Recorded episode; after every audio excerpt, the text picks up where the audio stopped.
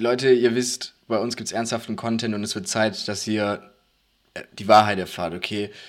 Damals hat Moses auf den Steintafeln, er hat die zehn Gebote gekriegt auf der Steintafel, aber dann hat er noch eins gekriegt, so, weil unterm Tisch so ein Zettel und da stand das elfte Gebot drauf. Und das elfte Gebot ist das Wichtigste. Und das elfte Gebot lautet, keine Panik vor Thermodynamik. Aber was genau Thermodynamik ist und vor allem, wie ihr mit der Panik umgeht, falls ihr euch dann doch erwischt, das erfahrt ihr jetzt in der Folge. Viel Spaß beim Zuhören und lasst schon mal gerne ein Abo da.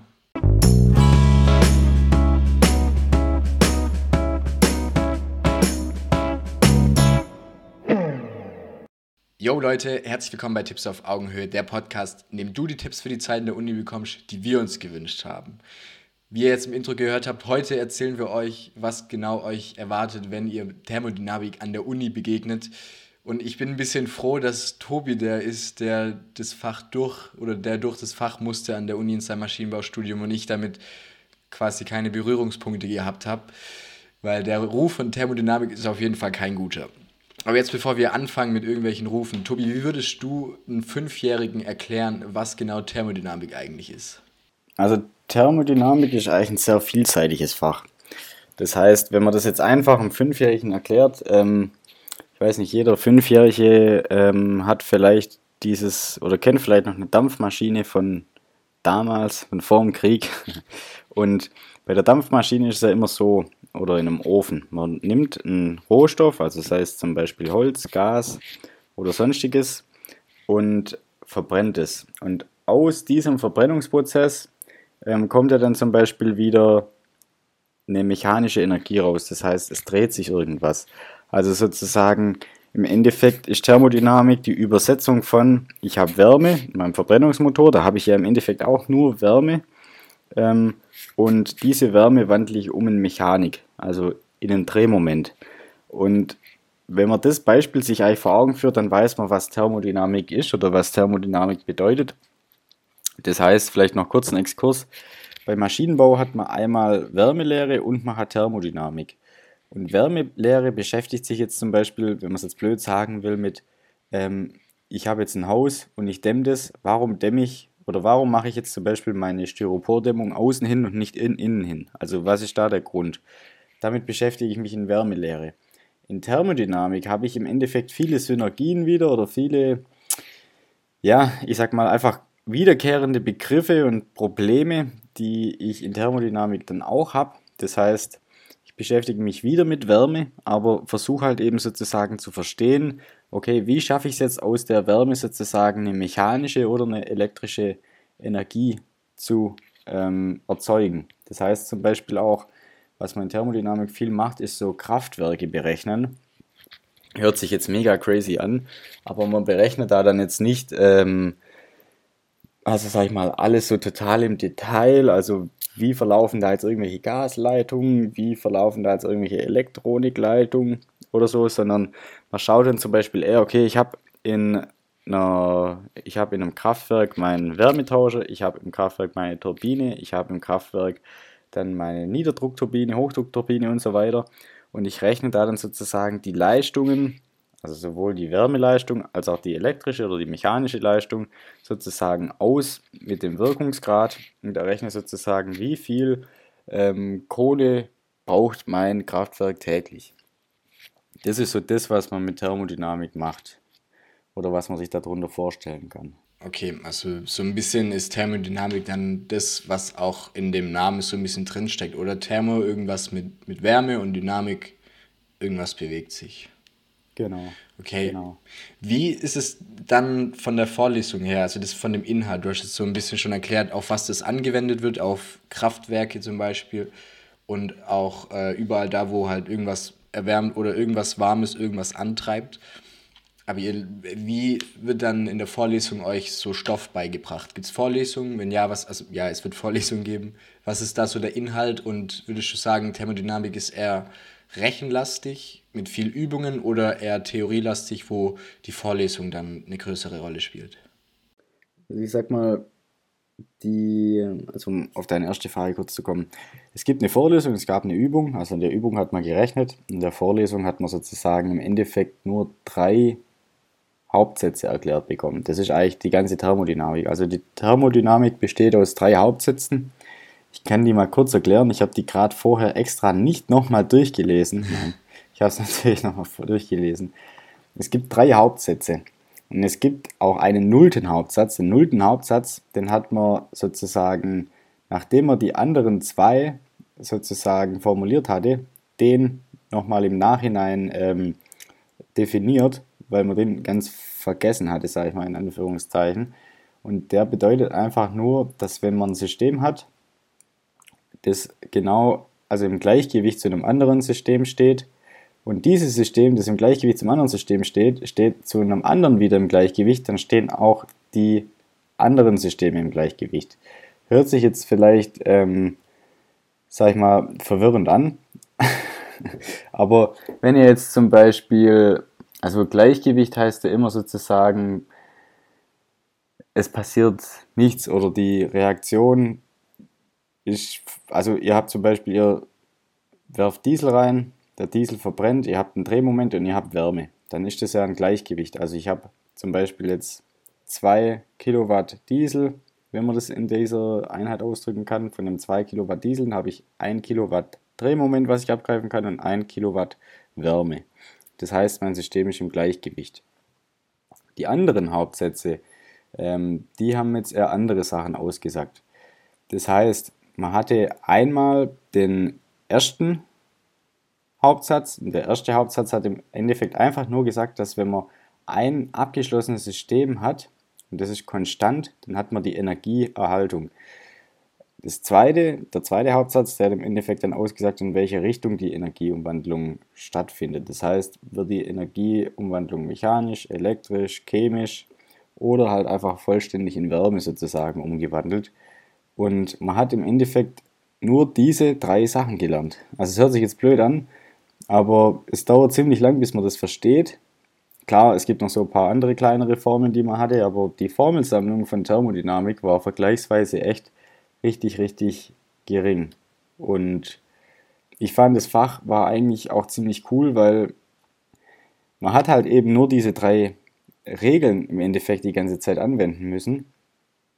Und es war eigentlich immer ziemlich faszinierend, was man damit eigentlich alles so ausrechnen konnte. Man hat dann auch zum Beispiel wieder das Ganze aufgeteilt. Das heißt, man hat dann, wenn man so ein Kraftwerk berechnet hat, immer die einzelnen Komponenten im Detail angeschaut und hat sich aus diesen Komponenten sozusagen das große Gesamtbild errechnet, ähm, was ja natürlich auch dementsprechend wieder, wieder logisch ist, sag ich mal. Okay, das heißt, alle, die bis hierhin gehört haben, die, ihr könnt euch jede Vorlesung sparen von Thermodynamik, weil Tobi hat euch das ganze Fach erklärt gerade. Das ist schon mal auf jeden Fall nicht schlecht. Was mich noch so interessieren würde, ist, es klingt ja teilweise dann schon abstrakt, aber ist irgendwie auch komplett alltagsnah, weil es dann, also wenn es Thermodynamik, äh, nee, nicht Thermodynamik, also doch Thermodynamik ist ja, findet Anwendung in einem Auto zum Beispiel oder in einem Kraftwerk. Das heißt, jeder, der gerade irgendwo eine Steckdose hat, wo ein Stecker drin steckt, der profitiert irgendwie von Thermodynamik darum ist es auf jeden Fall wichtig, das wissen wir jetzt. Wie ist es aber so von, von auf der persönlichen Ebene zum Lernen? Gibt es irgendwelche Skills oder Interessen, die von Vorteil sind für alle Leute, die Thermodynamik begegnen? Also du meinst Skills im Sinne von, was sollte man können für das Fach? Ja, also wie müsste so die optimale was ist die optimale Voraussetzung, um gut in Thermodynamik zu sein? So im Sportstudium ist es, dass man viel laufen kann und für Thermodynamik, was ist es da? Ich finde, bei Thermodynamik ist es eigentlich ganz einfach. Man muss einfach nur logisch denken oder man muss einfach nur denken wie diese drei Hauptsätze, dann hat man das Fach schon geschafft. Also hört sich jetzt blöd an, ähm, aber es ist im Endeffekt keine, also jeder hat wirklich Angst vor Thermodynamik. Ich kann es auch verstehen, weil es ist schon relativ viel ähm, was man da auch lernen oder verstehen muss. Aber an sich ist es eigentlich ein einfaches und logisches Fach, bei dem man einfach nur nach klaren Regeln vorgehen muss. Genauso wie bei Mathe. Das heißt, bei Mathe, wenn ich meinen Hochpunkt wissen möchte von, von einer Kurve, dann leite ich ab und suche da den Schnittpunkt mit 0. Oder Fabi, so, so ja, genau. mein Extrempunkt. Ja. Und genau das Gleiche mache ich bei Thermodynamik auch, nur ich wende halt eben andere Regeln an. Das heißt, so dieses regelhafte Vorgehen und ein mathematisches Grundverständnis, klar, sollte man auch brauchen.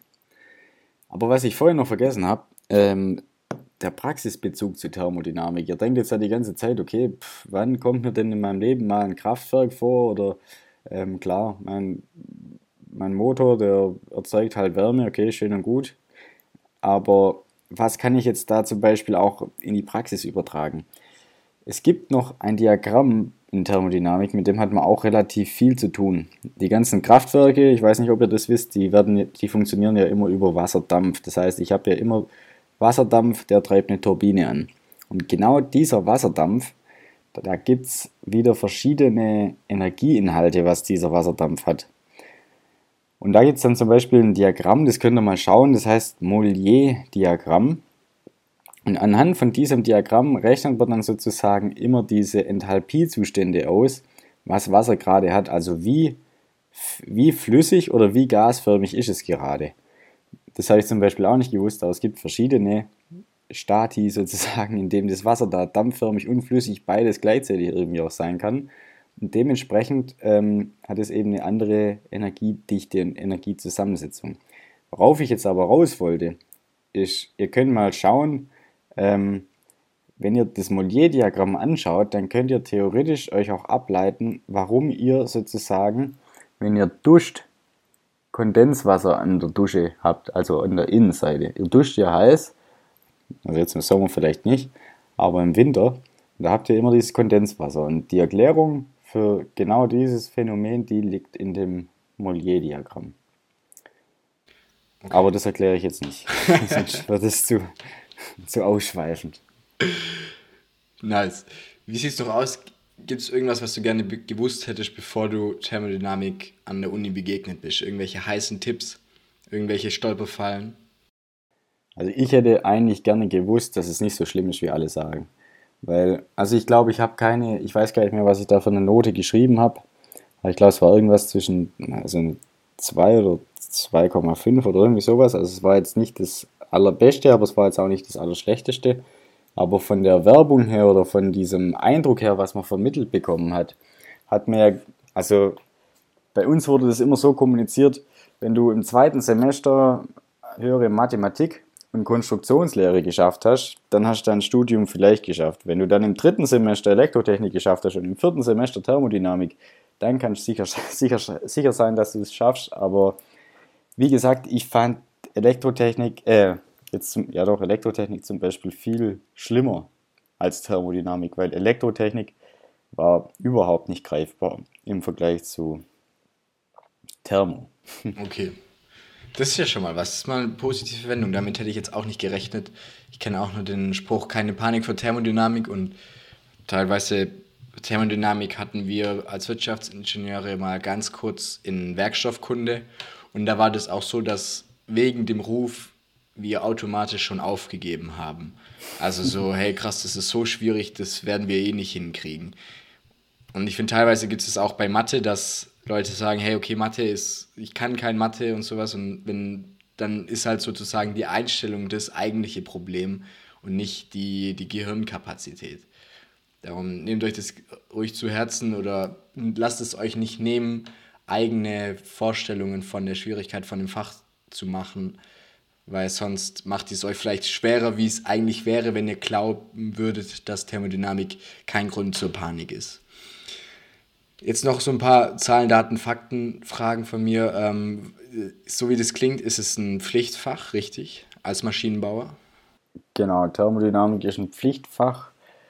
Ich bin mir jetzt nicht mehr sicher, ich glaube drittes bis fünftes Semester, dann habe ich gerade vorhin was Falsches gesagt mit bis viertem Semester. Aber das kommt ja wieder darauf an, an welcher Uni ihr seid aber in der Regel ist das über zwei Semester Thermo. Okay, alles klar. Und so in den Studiengängen, in denen es vorkommt, gibt es da irgendwie so eine Paus Faustregel, so wie es klingt in jedem reinen Ingenieurstudiengang, oder? Genau, also bei uns hatten das die ganzen äh, Verbrennungsmotoren-Spezialisten, also Fahrzeug- und Motorentechnik. Die hatten das mit drin. Wir hatten das mit drin. Dann gibt es noch einen Studiengang Technische Kybernetik oder alles, was halt sozusagen eine abgewandelte Form vom, vom Ingenieurwesen ist. Ähm, die, die haben das auch. Was ich gerade noch ähm, vergessen habe zu sagen mit den zwei Semestern, bei uns gab es bei Mathe auch immer so Scheinklausuren, dass man sozusagen diese Scheine haben musste, um die Klausur schreiben zu können. Und genau das gleiche gab es bei Thermo auch. Da gab es jedes Semester zwei Scheine, die man bestehen musste, um sozusagen für die Prüfung zugelassen zu werden.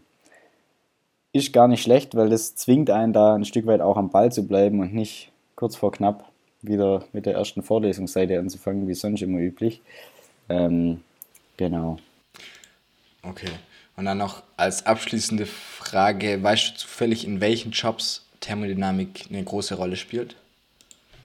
Das ist eher die Frage, in welchen Jobs spielt Thermodynamik keine Rolle, glaube ich. Also ich glaube, wenn man jetzt zum Beispiel Maschinenbau studiert hat und man macht danach was wie Karosseriebauer, ähm, könnte man auch zuerst denken, okay, ich forme doch nur Blech und ich gucke doch, dass die Aerodynamik stimmt und ich schaue doch, dass, ähm, ja, dass mein Auto gut aussieht, so im Endeffekt. Aber ich habe ja auch wieder eine Thermo und eine Dynamik, wenn ich eben diese Pressen einstelle. Das heißt, wie forme ich denn meine Karosserie?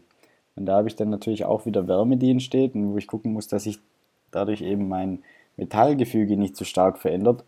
Ähm, also ich glaube wirklich, dass Thermodynamik eigentlich fast in jedem Ingenieurstud oder in jedem Ingenieurjob, der irgendwo hinsichtlich Konstruktion ähm, sowas entsprechendes macht, das auch vorkommt. Also gerade ist der typische Konstrukteur, der sozusagen, gut, er sagt, einen Motor baut. Ich meine, das ist ja das allerbeste Beispiel, das brauche ich euch ja nicht sagen. Aber auch wenn man jetzt zum Beispiel ein Ingenieur ist beim Daimler, ich weiß, da gibt es zum Beispiel ein Werk in Sindelfingen, falls ihr das kennt, das hat ein eigenes ähm, Ölkraftwerk. Ich glaube, da werden am Tag mehrere tausend Liter Öl verbrannt sozusagen als Kraftwerk für ähm, das ganze Werksgelände in Sindelfingen und die Abwärme von dem Kraftwerk wird genutzt, um Sindelfingen sozusagen zu heizen. Und das ist ja auch der beste Job, wo Thermodynamik gebraucht wird, weil einmal brauche ich einen elektrischen Strom für meine ganzen Geräte im Werk und ich kann auch das Abfallprodukt Wärme praktisch verkaufen. Also Thermodynamik findet mehr Anwendung, als man glaubt. Ähm, genau, deswegen keine Panik vor Thermodynamik. Und ich würde das Fach auch auf jeden Fall wählen, weil das war wirklich richtig interessant. Auch wenn ich jetzt nach vier Jahren nicht mehr so viel davon weiß. Aber es hat auf jeden Fall Spaß gemacht. Perfekt, das klingt doch gut. Also Leute, wirklich keine Panik vor Thermodynamik. Falls ihr noch mehr Einblicke in Fächer haben wollt, wir haben inzwischen viele Fächer gemacht für Ingenieure und auch für Wirtschaftsingenieure oder für alle für die Bereiche Ingenieurwissen und auch für alle Vivis. Darum checkt auf jeden Fall mal alle Folgen ab, die wir in letzter Zeit hochgeladen habt und natürlich generell alle Folgen. Das war's jetzt mit der Folge. Vielen Dank fürs Zuhören, Leute. Erzählt super gerne allen euren Mitbewohnerinnen, euren Vermietern und natürlich auch der einen Person, die ja immer beim Spazieren geht. Von unserem Podcast würde uns sehr freuen und ihr könntet uns unterstützen. Vielen Dank fürs Zuhören, Leute. Macht's gut und bis bald.